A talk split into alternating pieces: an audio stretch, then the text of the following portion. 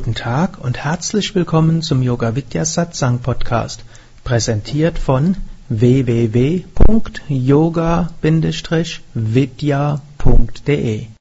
Diese Hörsendung besteht aus Mitschnitten aus Live-Vorträgen und Seminaren im Haus Yoga Vidya Bad Meinberg.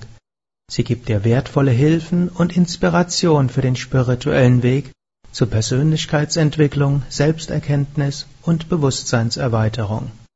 Mehr Informationen und Links zu dieser Sendung, wie auch unseren Yoga Vidya Übungspodcast und Mantra Podcast findest du unter www.podcast.yoga-vidya.de. Was kann man tun, um Menschen zu helfen, die sterben bzw. gestorben sind?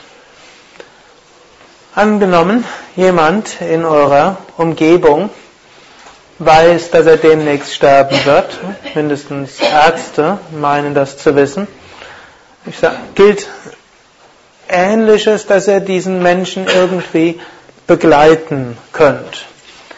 Zum einen ist es gut, mit, ein, mit diesem Menschen nochmals zu sprechen im Sinne von, man spricht nochmal mit, was man für Erfahrungen miteinander gemacht hat, wie so gewesen ist. Man drückt seine Dankbarkeit gegenüber diesem Menschen aus, was man alles dort gelernt hat. Und falls es irgendetwas geben könnte, was der, wo der andere vielleicht denkt, er hätte sich falsch verhalten, ist es gut, dass man seine Vergebung auch in Worte ausdrückt. Denn manchmal hat man schon längst alle, denkt gar nicht mehr dran, aber der andere denkt immer noch, dass er einem irgendwann mal was Schlechtes angetan hätte und das lastet dann irgendwo auf der Seele. Eventuell kann man den anderen auch fragen, ob es irgendwas gibt, was man selbst vielleicht besser nicht gemacht hätte und um Vergebung bitten. Das ist eine gute Sache in den letzten Tagen, Wochen Monaten diese Sachen zu klären. Und übrigens, viele von euch haben Eltern, die ein gewisses Alter haben. Irgendetwas in der Art empfehle ich euch, selbst wenn ihr nicht wisst, ob eure Eltern die nächsten fünf Jahre sterben. Denn vielleicht bekommen sie irgendwann plötzlich einen Herzinfarkt oder plötzlich Alzheimer und dann sind solche Unterhaltungen nicht mehr möglich. Es ist gut, sich zum Beispiel von dem Menschen auch nochmal seine Lebensgeschichte erzählen zu lassen. Es hilft Menschen mit ihrem eigenen Leben gut besser zurechtzukommen und ihr, ihr eigenes Leben besser zu akzeptieren, wenn sie nochmal ihre Lebensgeschichte erzählen, wenn man sie fragt, was waren die verschiedenen Schritte deines Lebens? Was waren wichtig? Was waren die Höhepunkte? Was waren vielleicht die Tiefpunkte des Lebens? Wie waren wer unsere ne, Beziehungen? Wie, was habe ich für dich bedeutet? Und ausdrücken, was hast du für mich bedeutet? So können wir Menschen helfen, dass sie etwas mehr mit ihrem Leben und auch mindestens mit der Beziehung hm, zu einem selbst zu einer Harmonie kommen, zu einer Akzeptanz hinkommen. Ein zweites, was man machen kann, ist, man kann mit Menschen tatsächlich über den Tod sprechen. Tod ist ein großes Tabuthema. Menschen sprechen über alles Mögliche, aber man spricht heutzutage kaum über Gott und man spricht kaum über den eigenen Tod. Vielleicht noch über andere Tode und über Krimis, aber über den eigenen Tod nicht. Und das ist das, was man auch weiß von der Palliativmedizin. Menschen, die wissen, dass sie sterben werden, die haben ein großes Bedürfnis, mindestens die meisten, über den Tod zu sprechen. Und die meisten Verwandten haben großes, auch ein großes Bedürfnis, über den Tod zu sprechen. Aber die Verwandten wollen den Sterbenden nicht daran erinnern und der Sterbende will die Verwandten nicht daran erinnern. Aber der Sterbende, hm, der denkt dort ständig dran und die Verwandten denken auch ständig dran. Und so kann keine menschliche Tiefe entstehen, weil das große Bedürfnis von beiden nicht befriedigt wird. Und so wird empfohlen, hm, durchaus anzusprechen. Weil hm, die Ärzte haben gesagt, du stirbst in einem halben Jahr, was sind deine Gedanken über Tod? Die Erfahrung von sehr vielen ist auch, die, jemand, der weiß, dass er bald sterben wird, ist plötzlich ganz offen für spirituelle Fragen, ist plötzlich ganz offen auch für Reinkarnation. Nicht alle, aber relativ viele. Und das, dem kann man durchaus auch dann helfen. Man kann, wenn jemand noch lesen kann, kann man ihm ein Buch schenken über das, über Reinkarnation oder über Leben nach dem Tod. Hm? Oder es gibt auch einen Kurzvortrag über Reinkarnation, den man auf CD, den man dort abspielen kann. Es gibt auch einfach, dass man sich austauschen kann. Und ihr könnt auch die Dinge, die ich jetzt hier so sage, auch mal besprechen. Du, ich habe jetzt gerade am 1. November war ich im Yoga-Zentrum, da wurde in der Vortrag gehalten. Ein paar Gedanken, die, an die ich mich erinnere, möchte ich gerade mal mit dir mitteilen. Vielleicht sagen sie dir irgendwas. Vielleicht könnte dir das irgendwie helfen. Also, die Mehrheit der Menschen hat das Bedürfnis, über den Tod zu sprechen, wenn sie wissen, dass sie demnächst sterben werden. Und die, es wäre gut, wenn diese Menschen das auch können. Und dann das Dritte wäre natürlich auch, dass er dann diese Tipps dann auch gibt und dann eben auch sagt, ja, das ist so die Theorie, ein paar Tipps, die dabei sind. Vielleicht willst du ein bisschen beten. Vielleicht hast, hast du irgendeinen Glauben, hast du irgendwann mal eine religiöse oder spirituelle Praxis gehabt? Gibt es irgendein Buch, das du vielleicht brauchst? Gibt es irgendjemand, der dir das nahe bringen kann? Oder ihr könnt selbst schauen, noch etwas Meditation bei lehren oder mit zusammen beten oder irgendetwas in der Art. Dann auch hm, den Ratschlag geben, gibt es noch jemand, den du noch sehen willst? Soll ich jemand anrufen? Soll noch jemand kommen? Hm, ich probiere es.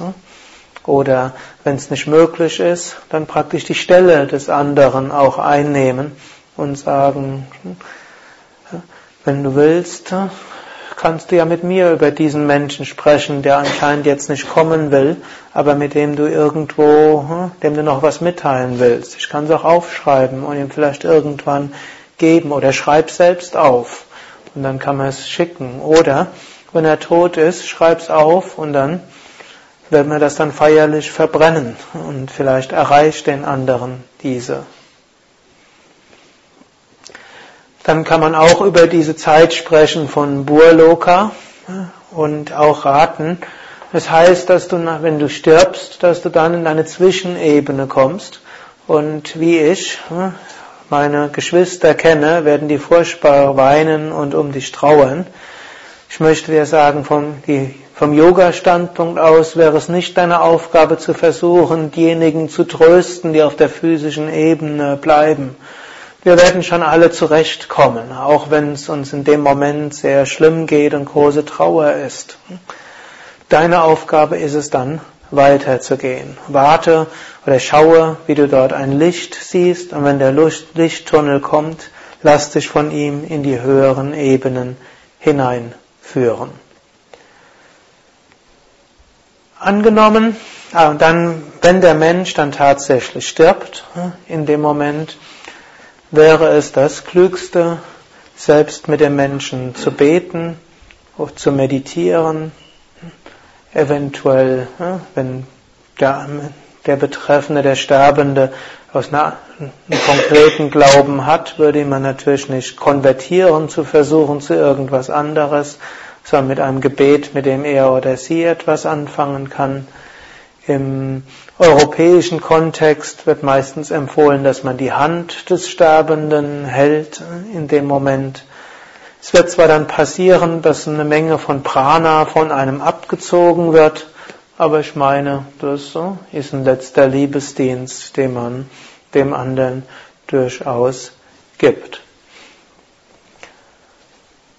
Und wenn jemand gestorben ist und man ihn begleiten konnte, in diesen Momenten, dann würde man nachher die nächsten drei Tage mehr meditieren, man würde ihm Licht schicken, man würde ihm Kraft schicken und So dann wird man vermutlich sogar spüren, wann der Moment gekommen ist, wann diese innere Verbindung nicht mehr da ist und eine neue Leichtigkeit kommt. Dann hat die Seele die Burloka verlassen und ist in Bhuvaloka eingegangen. Viele werden erfahren, dass wenn ein naher Angehöriger oder manchmal sogar ein ferner Angehöriger geht, dass sie irgendwo Energiemangel spüren.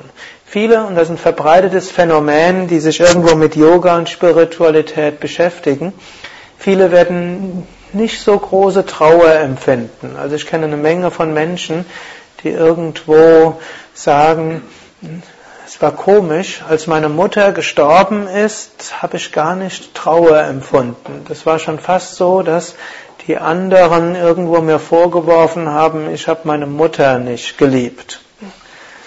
Spirituelle Menschen spüren oft noch eine Gegenwart die spüren, dass der andere nicht tot ist. Und deshalb ist dann auch die Trauer nicht unbedingt da. Bei manchen ist sie auch voll da. Es ist nicht so, dass er unspirituell sei, wenn er in dem Moment keine Trauer empfindet. Aber es ist durchaus ein Phänomen, dass manche wenig Trauer empfinden. In unserem Kulturkreis wäre es dabei angemessen, dass man mindestens, wenn andere dabei sind, probiert ein ernstes Gesicht dort zu machen. Das gehört dann praktisch zum Respekt für die anderen dazu, dass man die jetzt nicht in innere Konflikte stürzt. Also was habe ich doch für eine Schwester oder für eine Nichte oder Cousine ne? und so weiter. Also, wenn, wenn ihr merkt, dass ihr dann Energiemangel spürt, dass ihr spürt, ihr werdet plötzlich müde und oft ist verbunden mit einem Hunger auf Süß und länger zu schlafen, ist einfach ein Zeichen, dass die Seele Prana dort nimmt von euch. Wie gesagt, das ist wie ein letzter Liebesdienst, den man macht und den man gerne machen kann. Was dort empfohlen wird, ist, dass man in der Zeit dann mehr spirituelle Praktiken macht. Gerade wenn ihr merkt, dass ihr dort Energie abgesaugt bekommt, wäre es das Wichtigste, was ihr machen könnt, mehr Energie zu sammeln. Klassischerweise wäre es üblich, dass einer aus der Familie sich nicht mit dem Materiellen beschäftigt, sondern mehr meditiert, mehr Pranayama macht, Mantra singt, mehr betet, Rituale macht, um der Seele, die sich jetzt auf der Zwischenebene befindet, Kraft zu schenken. Und dann jemand anders kümmert sich um das Materielle. Wenn ihr also Geschwister habt und jemand aus der, oder ein Elternteil stirbt, wenn oft gibt es dann irgendein Geschwisterteil, was diese materiellen Dinge übernimmt und vielleicht auch gut ist, dass er oder sie beschäftigt ist, sich ablenken kann und dort irgendwas tun kann und das ist dann der richtige Liebesdienst. Und bitte streitet euch nicht mit euren Geschwistern, ob jetzt die Blumen auf dem Sarg grün oder gelb sein sollen, ob es jetzt eingeäschert werden soll oder ob äh, begraben werden soll oder ob es jetzt einen Zwetschgenkuchen oder sonst was geben soll, oder die Anzeigen groß oder klein. Wenn ihr spirituell seid, im Grunde genommen, all diese Dinge sind vollkommen unerheblich. Wenn sie jemandem aus eurer Verwandtschaft wichtig sind, dann macht so, wie es für die aus eurer Verwandtschaft okay ist, beschäftigt ihr euch mehr mit den spirituellen Bedürfnissen der Seele. Natürlich, wenn ihr allein seid, dann müsst ihr irgendwo alles machen, dann wäre dort auch mein Tipp, das materielle Äußere macht so Zeit, so wenig zeitaufwendig wie möglich. Jede Minute, die ihr in spiritueller Praxis und Gebet verbringt, ist für die Seele erheblich wichtiger als alles, was er auf einer materiellen Ebene macht. Natürlich macht das auf der materiellen Ebene, was von der Umgebung irgendwie erwartet wird, ja, denn auch das spürt die Seele, wenn jetzt dort Konflikte auf dieser Ebene in großem Maße auftauchen. Es gibt noch den Fall, dass jemand stirbt, ohne dass er vorher was wusste. Plötzlich werdet ihr benachrichtigt, jemand ist gestorben. Und auch hier kann man einiges machen. Was dort empfohlen wird, ist, ihr nehmt nochmal Kontakt auf mit der Seele. Ideal wäre es, wenn ihr in den Raum geht, wo die Leiche aufgebahrt ist und das, früher wurde ja dort so eine Totenwache gehalten und nach Möglichkeit, dass ihr dann allein seid. Wenn das nicht möglich ist, könnt ihr das auch bei euch in eurem Meditationsraum, Meditationsecke machen. Ihr könnt dort das Bild aufstellen, wenn ihr eins habt von dem Verwandten oder Bekannten. Ihr könnt dort eine Kerze anzünden, vielleicht Räucherstäbchen. Und dann könnt ihr mit lauten Worten zu der Person sprechen, als ob sie im Raum ist. Es heißt, dass auf dieser Ebene es keine Grenzen gibt für Zeit und Raum, dass also die Seele kommen kann, hm? wenn sie angerufen wird und irgendwo spürt er als spirituelle Kraft, dann wird sie auch dorthin gehen. Hm? Und so könnt ihr sagen, lieber Liebe, sowieso, wenn du mich hörst, will ich dir Folgendes sagen. Hm? Und dann könnt ihr genau das tun, was ihr tun würdet, wenn ihr wüsstet, dass derjenige in einem oder zwei Tage sterben wird und bei klarem Bewusstsein ist. Hm? Könnt ihr eben sagen, ich bin dir dankbar für die Kraft, die du in meinem Leben warst. Und das und das haben wir zusammen erlebt, das und das war schön, das und das war weniger schön, das und das. Hm? war vielleicht, wo ich dir mal eine Weile ärgerlich war, aber ich habe dir längst vergeben, da habe ich vielleicht mich nicht richtig verhalten, da bitte ich dich noch um Vergebung. Lass das alles los und dann eben könnt ihr auch nochmal erzählen, was ihr vielleicht wisst über das Leben nach dem Tod. Also wirklich so sprechen, als die, ob die Person da wäre und dann anschließend eben auch sagen, jetzt wäre es deine Aufgabe, auf eine andere Ebene zu gehen. Und ich werde jetzt für dich ein Mantra singen oder ein Gebet sprechen, je nachdem, was ihr kennt. Und in der Zeit kannst du dich so ein bisschen drauf einstimmen und Lichtenergie empfangen. Und ich hoffe, es hilft dir auf deinem weiteren Weg. Und dann ein Mantra, was man dort besonders singen kann, ist das Om Triambakam Mantra, was ja viele von euch kennen. Hm, das kann man dreimal, neunmal, 27 mal, 108 mal wiederholen und damit dem Menschen viel Kraft geben. Und das könnt ihr einmal machen und dann eben natürlich zwischendurch auch noch meditieren, wenn ihr eben die Zeit dafür findet, auch nochmal oben Trayambakam Licht schicken und nochmal bei der Beerdigung oder ja, was auch immer dort für ein Ritual ist, dort auch Kraft schenken und dann irgendwann loslassen. Also hier die Yogis würden nicht das empfehlen, was in manchen anderen Kulturen wird, gemacht wird, dass man ständig an den Verstorbenen denkt, denn dabei könnte man ihn oder sie noch ein bisschen hm, festhalten in den meisten Fällen ist es trotzdem unschädlich, die gehen trotzdem ihren Weg. Aber normalerweise würde empfohlen werden, nach einer Weile sich zu lösen. Dann gibt es den Fall von sogenannten Pretas, erdgebundenen Geistern. Erdgebundene Geister sind solche, die in der Burloka verharren und den Übergang zu Bhuvaloka nicht so einfach hinkriegen. Manche dieser, die nennen sich dann Pretas. Preta. Es müssen zwei Dinge zusammenkommen, damit eine Seele auf dieser Burloka bleibt und zum Preta wird. Das erste ist ein plötzlicher Tod. Und das zweite ist eine starke Verhaftung an etwas auf der physischen Ebene.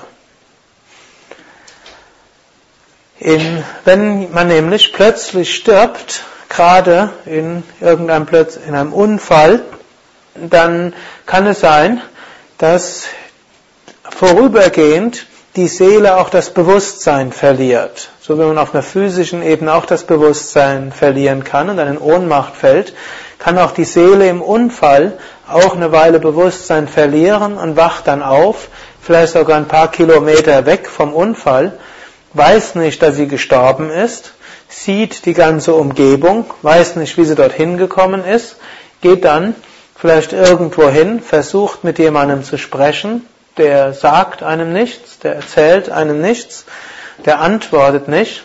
Und wenn, wenn man dann probiert, den anderen zu schütteln oder die Hand zu nehmen, dann fasst man durch den anderen durch. Angenommen, der Mensch oder die Seele hat jetzt keine große Verhaftung an die physische Ebene, dann wird sie trotzdem irgendwo verwirklichen oder erkennen, ich bin gestorben und jetzt wird es irgendwo, warte ich jetzt, was weiter passiert, dann kommt auch irgendwann der Lichttunnel und die Seele geht in die höhere Ebene ein. Wenn jetzt aber die Seele eine starke Verhaftung hat an irgendetwas in der physischen Welt, dann wird sie den Lichttunnel nicht, dem Lichttunnel nicht folgen, sondern wird dann probieren, Kontakt aufzunehmen auf die physische Ebene, was normalerweise nicht so einfach möglich ist. Und dann wird sie dort verharren, sie wird weiter alle möglichen Wünsche und Vorstellungen haben, sie kann sie aber nicht befriedigen, denn Sie kann auf der physischen Ebene nichts verändern, ist aber auch nicht in der Astralebene, wo ja jede Vorstellung sich verwirklicht, die man hat. Und so gilt dies als eine sehr unschöne Ebene. Und manchmal können dann die Pretas auch Kontakt aufnehmen zu Menschen auf der physischen Ebene. Sei es, dass sie irgendwo, wenn jemand in so einem irgendwo so einen halbbewussten Zustand ist, dass sie sich bemerkbar macht, dass sie die Seele irgendwo spürbar ist, dass sie auch mal spricht, dass sie Gegenstände bewegt, so wie das Poltergeist-Phänomen, sei es, dass sie sich durch Channel-Medien manifestiert, vielleicht vorgibt, jemand ganz anderes zu sein. Vielleicht wer, ihn, wer das Buch gelesen, nicht das Buch, sondern den Film gesehen hat, Ghost Nachricht von Sam, der kann dort eine Menge verdeutlicht finden, was dort gesagt wird über Pretas. Jetzt die Frage, was kann man tun, wenn ihr das Gefühl habt, dass jemand ein Preta ist? Sei es, dass jemand aus eurer Verwandtschaft immer noch da ist, sei es, dass ihr in irgendeinem Raum seid und da fühlt ihr, da seid ihr nicht allein und so schön es ist, nicht allein zu sein ihr euch das vielleicht eher unheimlich vorkommt. Auch hier könnt ihr etwas machen. Angenommen, ihr wisst, da ist jemand in eurer Verwandtschaft durch einen Unfall umgekommen und habt irgendwie das Gespür, das Gefühl, es kann sein, dass der noch nicht weitergekommen ist, dass der fest sitzt und festhängt. Und vielleicht habt ihr sogar das Gefühl, dass ihr dort irgendwo noch mit dran klebt und euch deshalb auch nicht lösen könnt. Könnt ihr ein, auch wieder etwas Ähnliches machen, wie wenn ein Mensch gerade gestorben ist. Foto nehmen, auf den Altar legen, Kerze anzünden, Räucherstäbchen anzünden und dann sagen, du, falls du hier in der Nähe bist, dann möchte ich dir nochmal Folgendes sagen. Dann nochmal darüber sprechen. Dann möchte ich dir sagen, dass es jetzt deine Aufgabe ist, in die höheren Ebenen zu gehen. Ich werde jetzt die nächsten drei Tage, eine Woche, maximal einen Monat, jeden Morgen und jeden Abend an dich denken. Ich werde ein Gebet für dich sprechen zu deren der Uhrzeit. Ich werde für dich das und das Mantra sprechen und nutze diese Zeit und lasse diese Schwingung auf dich wirken. So bekommst du Kraft und Prana. Und danach werde ich das nicht mehr machen und du wirst in der Zeit die Kraft bekommen, in höhere Ebenen zu gehen. Und wenn er das dann für diese Zeit macht, die er dort vielleicht fühlt, die angemessen ist, dann werdet ihr nachher spüren, irgendwo, es hat sich gelöst. Vielleicht sogar, selbst wenn ihr euch vorgenommen habt, einen ganzen Monat dort das zu machen, merkt ihr vielleicht sogar schon am fünften oder sechsten Tag, ihr fühlt euch leicht, beschwingt, fröhlich, irgendwie eine große Last, die auf euch gelastet hat, ist plötzlich weg. Also ich kenne auch hm, so einige Eltern, die ihr Kind verloren haben, die das ausprobiert haben, also zum Teil 10, 15 Jahre schon her gewesen ist und die dann gemerkt haben, ja, plötzlich kann das Leben wieder beginnen. Also das könnt ihr machen. Wenn das jetzt nicht jemand Verwandtes ist in eurem Zimmer, ihr kommt, ihr zieht irgendwo ein und spürt, da ist jemand, dann könnt ihr auch dort Mantra wiederholen, Lichtenergie schicken. Wenn ihr das Om Trayambakam nicht kennt, könnt ihr auch einfach Om sagen. Das könnt ihr in jedem Fall machen.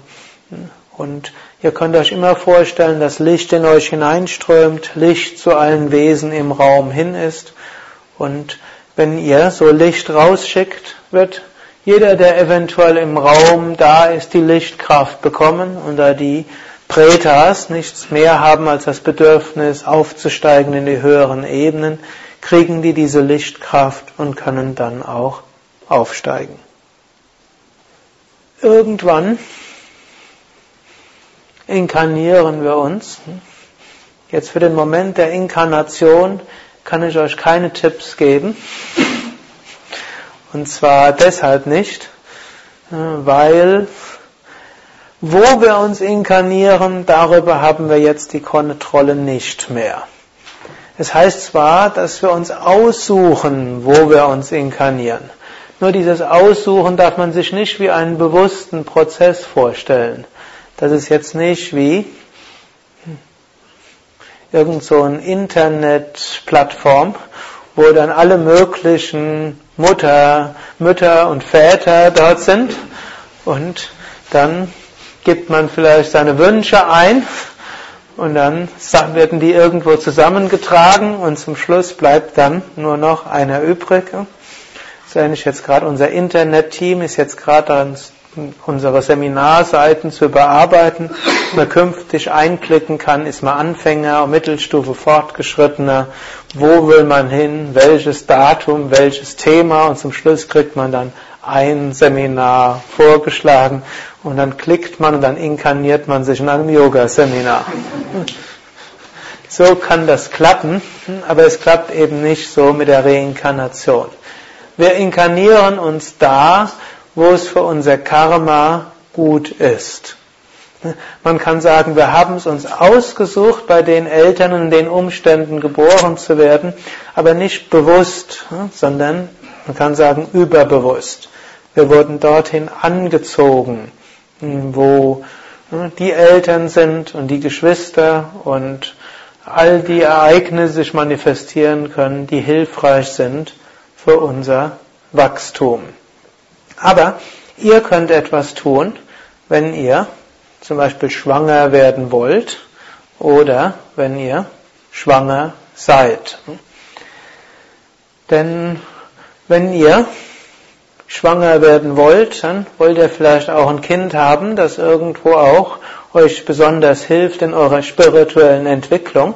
Und so könnt ihr entsprechende Gebete auch sprechen und ihr könnt auch Seelen, eine Seele bewusst willkommen heißen.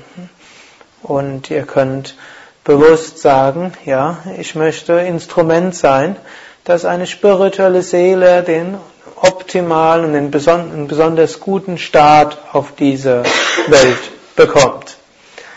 Gut, und wenn dann, wenn ihr dann schwanger seid oder eure Frau oder Lebensgefährtin schwanger ist, dann könnt ihr auch einiges tun und jenseits von allem medizinischen und sonstigen könnt ihr viel meditieren.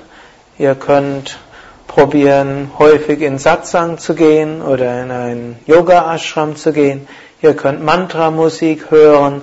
Ihr könnt Licht hinschicken.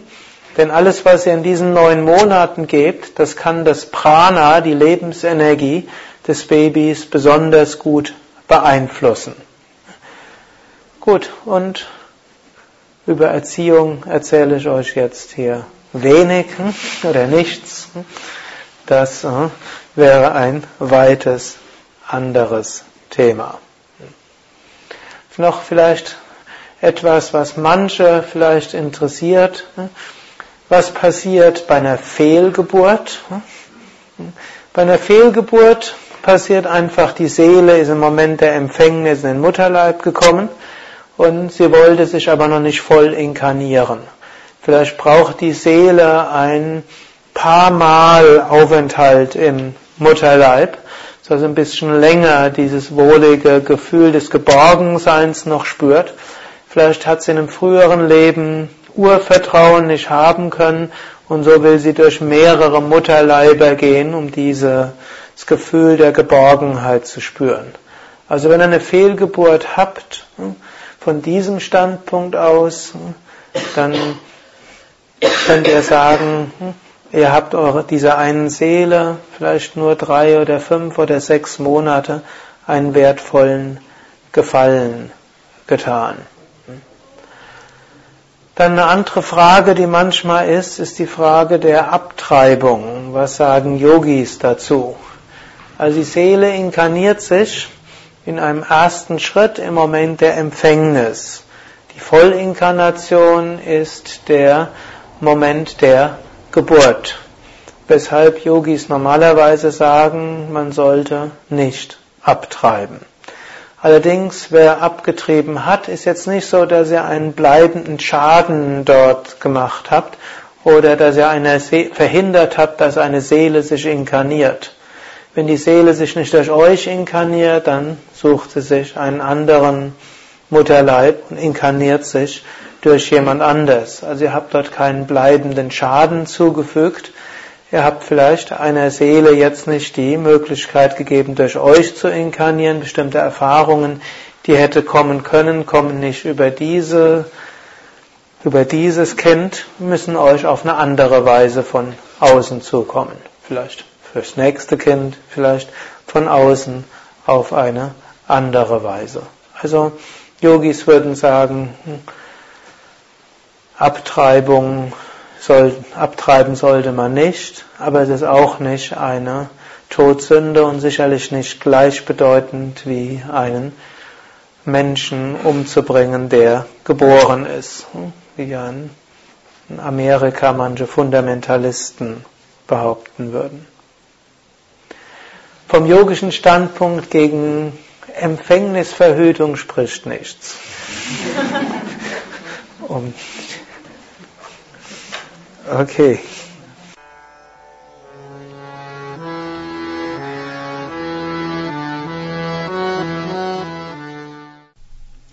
Dies war also die aktuelle Ausgabe des Yoga Vidya Satsang Podcasts, präsentiert von www.yoga-vidya.de. Das ist y o g a-v-i-d-y-a.de.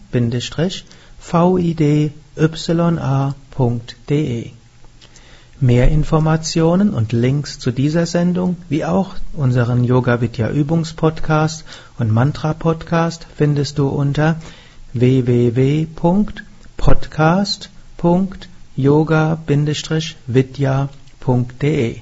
Podcast schreibt sich P-O-D-C-A-S-T. Yoga-vidya.de Mehr Informationen für den Weg von Yoga und Meditation erhältst du unter unserer Website. Da findest du auch das Seminarprogramm der Yoga Vidya Seminarhäuser im Westerwald und im Teutoburger Wald Bad Meinberg, das Kursprogramm der 50 Yoga Vidya Zentren und die Adressen von über 1200 Yogalehrern. www.yoga-vidya.de über Kommentare freue ich mich, insbesondere natürlich auf iTunes und auf podster.de und meinem Blog www.blog.yoga-vidya.de. Bis zum nächsten Mal, alles Gute, herzlichst Sukadev.